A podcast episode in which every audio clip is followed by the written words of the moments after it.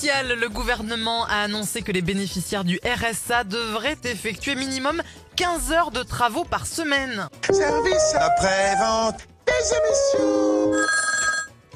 Dis donc, Fred, tu viens plus aux soirées. Bah oui, tu viens plus aux soirées, là, hein C'est dommage, hein On a fait une soirée RSA à 15 heures de travail par semaine pour seulement 500 euros. Oh, oh, Oui. oh, oh, oh, oh, oh, je peux te dire que la carotte, on l'a bien senti. hein. Euh, c'est la période des vaccins. Là, près d'un quart des Français se font vacciner ce mois-ci. Et selon l'agence de la santé, il y a ceux qui sont pour et ceux bah, qui sont contre. Oh, tiens, Fernand. Ah, tiens, mine Putain, se faire vacciner, quoi, c'est bien, mais ça coûte une blende. C'est pas donné, tout ça, hein. T'en penses, t'en penses quoi, toi, Fernand? Oui, c'est cher, mais c'est important. Hein. On, on joue pas avec la santé. Moi, je me suis fait piquer trois fois de suite pour être sûr que ça marche. Putain, trois fois de suite Waouh, tu dois dormir comme une cerise avec toutes ces doses. C'est quoi dormir comme une cerise? La queue à l'air. Allez, retiens.